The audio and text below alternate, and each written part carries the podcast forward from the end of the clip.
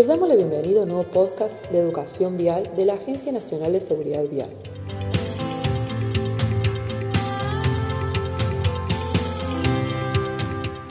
Nos paramos en una esquina cualquiera y podemos observar vehículos que frenan sobre la senda peatonal, personas cruzando por mitad de cuadra, ciclistas sin casco, motos con más de dos pasajeros, conductores sin cinturón de seguridad, solo por mencionar algunos.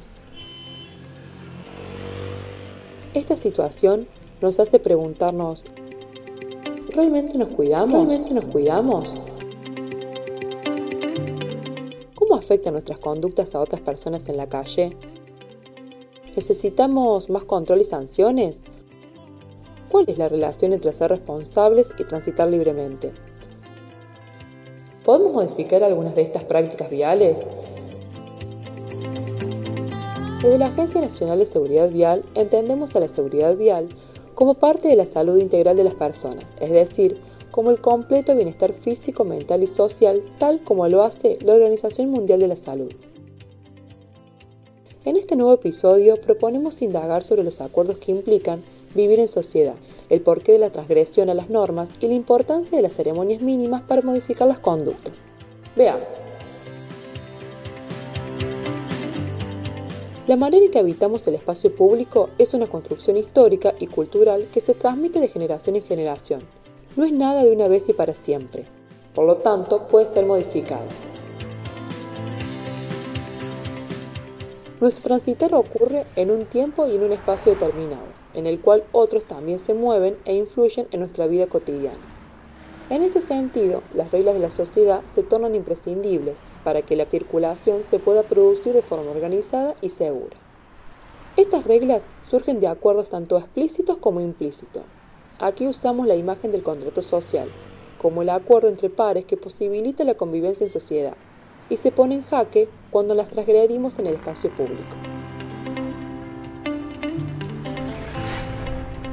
Expresiones como el peatón cruza por cualquier lado, esto es la ley de la selva, en la esquina tiene prioridad el más grande, las bicicletas se mandan en contramano, las motos pasan en rojo, nadie cumple las normas, nadie cumple las normas, las normas. dan cuenta del malestar en la cultura.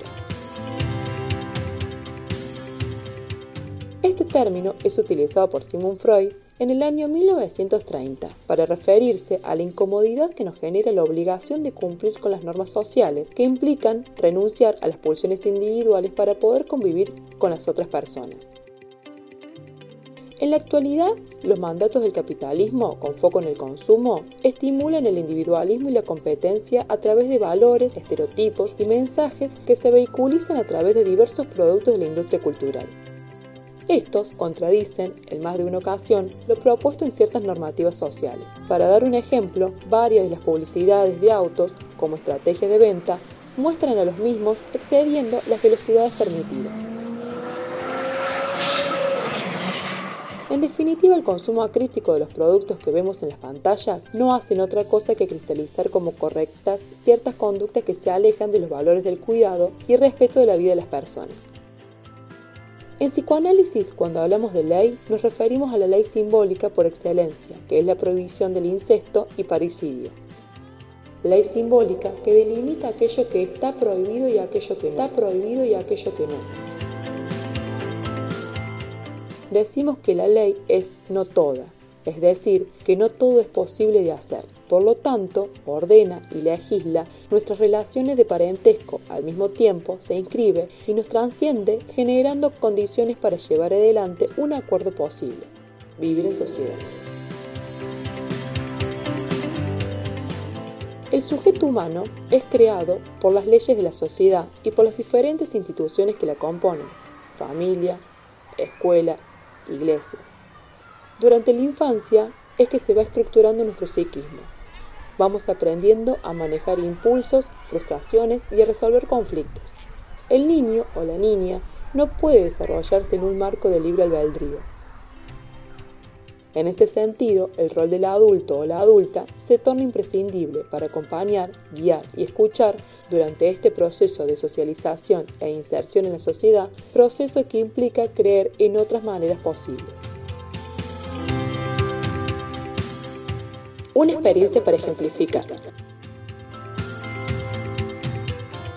Ciudad Autónoma de Buenos Aires, Centro, Estación Catedral, línea D, hora pico. Usted está en Estación Catedral. Muchas personas esperan el subte para regresar a sus hogares o continuar su día.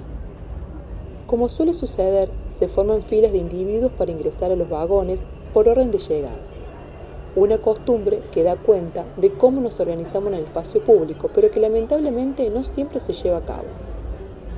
Detrás de una línea amarilla marcada en el piso, que advierte la distancia segura, en la primera fila, sobrepasando esta línea, se encuentra un grupo de adolescentes ansiosos por ingresar al vagón a modo de juego, se empujan, se golpean. Uno de ellos simula el impulso necesario para caer en las vías. Los adultos, que son multitud, reaccionan de forma diferente. Varios siguen enseguecidos con su celular sin registro de la escena. Un señor se aleja enojado diciendo, con estos chicos no se puede. Otros observan indiferentes, situación por demás de común en el espacio público. Una mujer joven opta por la opción de sugerirles que esperen detrás de la línea amarilla, no por capricho, sino por cuidado. Los jóvenes la miran sorprendidos y a la defensiva hasta que uno de ellos sugiere, vayamos para atrás. Inmediatamente llega el subte. Usted está en estación Catedral, estación terminal. Y todos ingresan. los jóvenes arrebatados primero. Uno de los chicos le ofrece a la mujer, que amablemente les había llamado la atención, el asiento.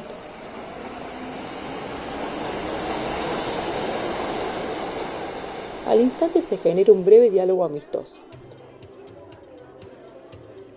Mercedes Minicelli, psicoanalista argentina, propone el concepto de ceremonias mínimas, como instancias que nos permiten operar en aquellas situaciones que enuncian el malestar en la cultura y que se nos presentan en forma cerrada y encapsulada. Las mismas sirven para desnaturalizar y transformar esas situaciones cotidianas que se presentan en diferentes ámbitos de la vida social.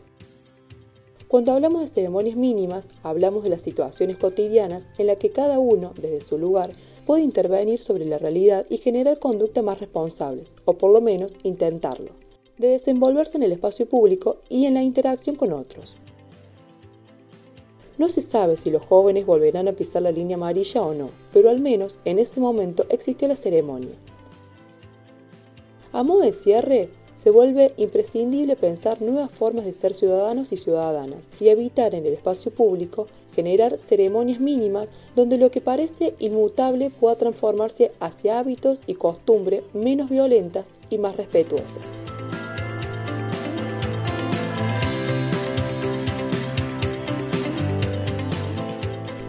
Para saber más sobre este y otros temas de educación vial, podés ingresar al sitio www.educacionvial.gov.ar o escribirnos tus consultas, comentarios y aportes al mail educación.seguridadvial.gov.ar.